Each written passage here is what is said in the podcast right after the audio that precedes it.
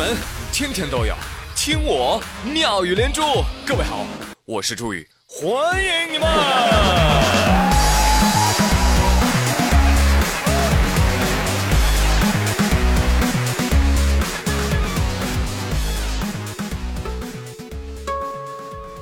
在我上初中的时候啊，我的同桌就带我打开了看言情小说的新世界的大门呐。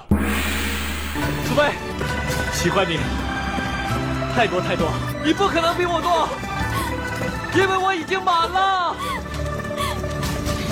你满了，那我就满出来了。哈哈哈！看过的小伙伴都知道，那些古代的言情剧本里面，那男主角个个都是富可敌国的有钱人呢。到底多少钱呢？这么说吧，无论什么年代，无论哪个皇帝治下，出手那家伙都是万两黄金的一票，这两万两黄金是我的诚意，只为博美人一笑。但是，朋友们，其实，在古代啊，那黄金可不是随随便便就可以扔出几万两的便宜货。从古至今，黄金那都是又值钱又保值的货币代表。俗话说得好，那黄金呢，就是上得珠钗玉器，下得银货两讫的硬通货币。谢谢大家这么捧我。哎，那问题来了，古代的一两黄金到底值多少钱呢？好，我们现在按照金子每克二百七十五块钱的价格来算一算，一两等于五十克，也就是说一两黄金是五十乘以二百七十五，等于多少呢？Oh my god！一两黄金就是一万三千多块钱啊！所以朋友们，你懂那种一出手就万两黄金是个什么概念吗？啊，那些写小说的作者们，你你们都过来给我听听这期节目。你就算是亿万富翁，你随随便便拿出几个亿来玩玩，也是有点夸张的，对吧？对呀。那更何况，古代黄金开采的手段还是很贫乏的，这黄金啊，更是少之又少啊。所以啊，求求你们了，高抬贵手好不好？不要再写这些无脑小说，霍霍我们这些祖国的花朵了，好吗？我们是祖国的花朵，阳光下尽情唱着歌。话说在元代啊，有一个叫马可波罗的驴友，从中国游历回去之后呢，写了一本传记啊，叫《马可波罗自由行》，是吧？啊，传记上呢说中国是一个遍地是黄金的国家。那虽然这句话呢，可能就是之后外国人眼馋我们中国，从而挑起侵华争端的一个小小的误会，但是我们国家物产丰富，自给自足啊。作为生长在遍地黄金国家的花朵们，怎么着我们也得了解一下黄金的基本信息吧？对呀。所以本期节目呢，我也为各位悄悄的科普一下啊，免得以后你们又被小说里面的多金男给骗走了，好吧？其实说到黄金的历史啊，它比铜器时代还要早，啊、有多早呢？就早在诶石器时代。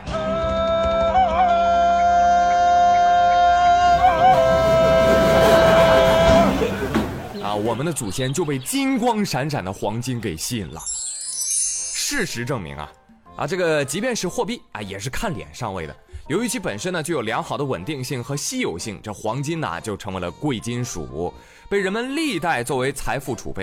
啊，要知道那时候哪知道房价会涨这么快呀，是不是？但是金子从古至今都是保值的货币。什么银票、良田、家丁、美女，都不如赚钱买黄金囤在家里靠谱。我的妈呀！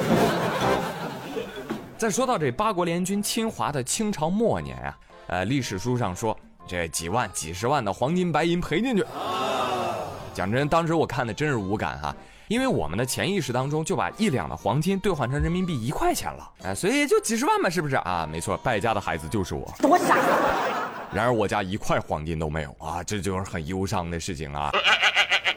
事实上呢，黄金在我国的历史当中啊，不仅仅充当着货币角色，在送礼方面也是充当着极其重要的作用啊。别的不说啊，就想当初看电视剧，朋友们，你看到和珅和大人家里那成箱成箱的黄金，金光闪闪呐、看了之后两眼放光啊，这他妈得多少钱呀、算都算不过来呀。那我也得算一算呀，一一得一，二三得六，三八妇女节，算了不算了。其实呢，当时甭管是达官显贵还是平民老百姓，都离不开黄金。你想啊，这平民老百姓家也得嫁娶吧，是吧？嫁娶的时候总得有三金吧，是不是？那前一阵子福建泉州新娘的嫁妆火遍了网络呀，啊，那姑娘不仅全身戴满黄金首饰，更传言手臂戴满了金手镯子，这还只是标配。Oh no！我就想啊，姑娘，您能承受了这黄金之重吗？啊，这么多金子，要是做理财得赚不少钱吧？你太有才了！当然了，除了金嫁妆，日常生活当中戴金的人也是越来越多啊。毕竟戴上黄金饰品，既能显示你很有钱，又能提亮肤色啊，简直是出门在外装逼的不二之选。前不久，中国有嘻哈火遍大江南北，看了吧，朋友们？看了啊，看了的人啊，都会得一种病，啊、叫一言不合就 rap。高老师，高老师，高乐高，高老师带我们做体操，体操做的乱七八糟，高老师气得发高烧。大家在看节目的时候有没有发现啊？要想在 hip hop 界混，首先你的着装啊，你就要注意一下，你千万不能穿成孙八一那个样子，我觉得不行，我觉得很普通。对不对？那样看起来一点都不 rich。对呀、你要怎么做呢？至少要大金链子、小手表、墨镜、纹身、脏辫儿屌。啊，记住啊，核心就是金链子。偷偷告诉你们，这节目火的时候，王小胖也开始一副 rapper 的装扮。我跟他去游泳，全身都脱光光了。宇哥，我我我带着我金链子啊！啊，行行，你带着吧。紧接着刚下水，链子搁水里就浮起来了。宇哥，宇哥，你看，你看我这新买的救生圈，这贼拉好使，你看老往上飘呢。你看，这就是王小胖，我一点都不惊讶啊！哪怕带个金链子沉下去，那也是个铜的。我告诉你，这就叫穷命，知道吗？五行缺金呐。你说情何以堪呀？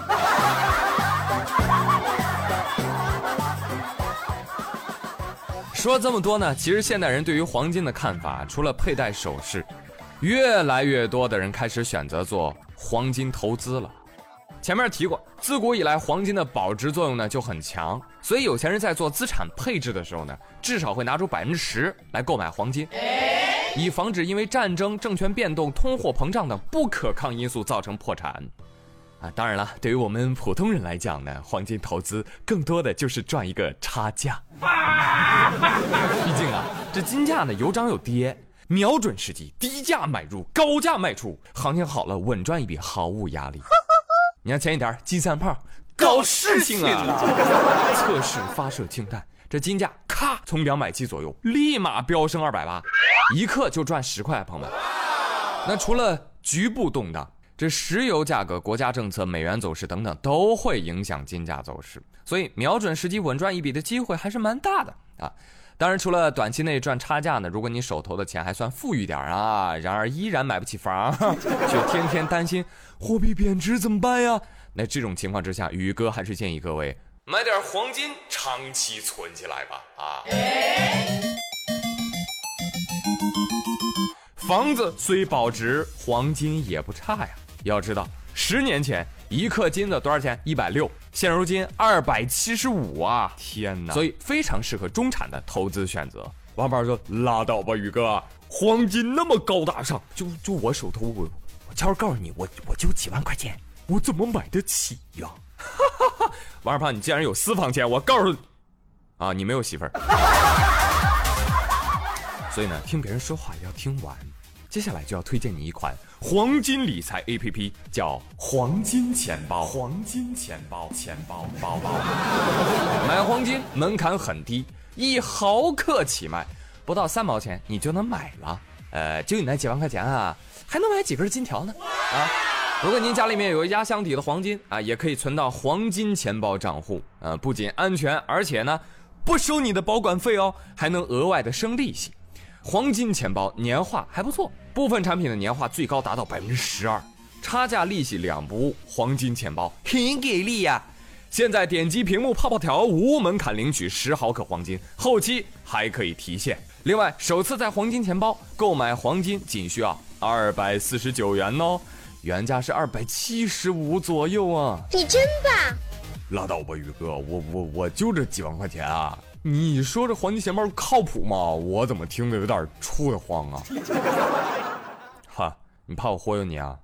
我告诉你，但凡是我能推荐的产品，我都准备的非常充分。这么说吧，黄金钱包获得了全球顶级 VC 机构阿里巴巴，知道吧？哎，阿里巴巴最大的股东是软银，软银都青睐它呀。软银中国 A、B、C 连续三轮投资黄金钱包。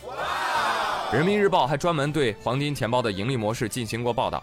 截止到二零一七年九月底，黄金钱包的注册用户数量已经突破了一百七十万人，累计管理黄金资产超过了二十八吨。其中，二零一六年累计管理黄金的资产达到了二零一五年的百分之八百六十六。二零一六年注册用户数量已经达到了二零一五年的百分之三百七十三。二零一七年，哇，那依然保持着高速增长的势头啊！所以朋友们，没时间解释了，大伙快上车吧！当然了，可以说这年头呢，各种理财产品花样繁多啊。有人呢也不惜把老婆本、育儿本、养老本，甚至棺材本都扔进股市里。对对对，股市是一个特别公平的地方，它既能够让富人变穷，也能让穷人变得更穷。啊，每次看到大家的股票下午大跌，哈哈哈，我就特别的高兴。我的股票下午就没跌，那因为上午就跌停了。我呸！所以呢，王二胖，我要买黄金，谁能拦着我？还有谁？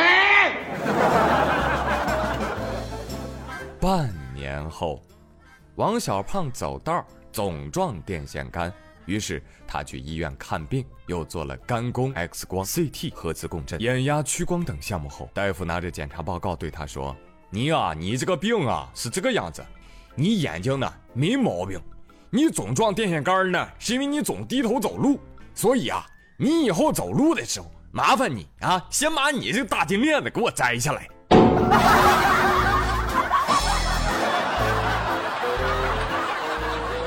人呢，不管之前算命的说你五行缺什么，到了一定的年纪，你就发现其实最缺的还是金。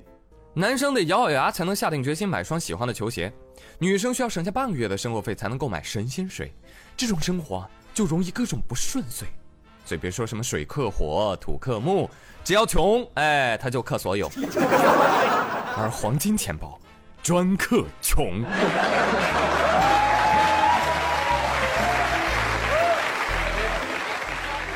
再次安利一下黄金钱包送大家的两重大礼，现在点击泡泡条无门槛领取十毫克黄金，后续可提现哦。另外，首次在黄金钱包买黄金仅需二百四十九元，市价二百七十五。感兴趣的朋友，赶紧下载体验哦。好了，今天的妙语连珠番外篇就说到这里，我是朱宇，感谢您的收听，拜拜。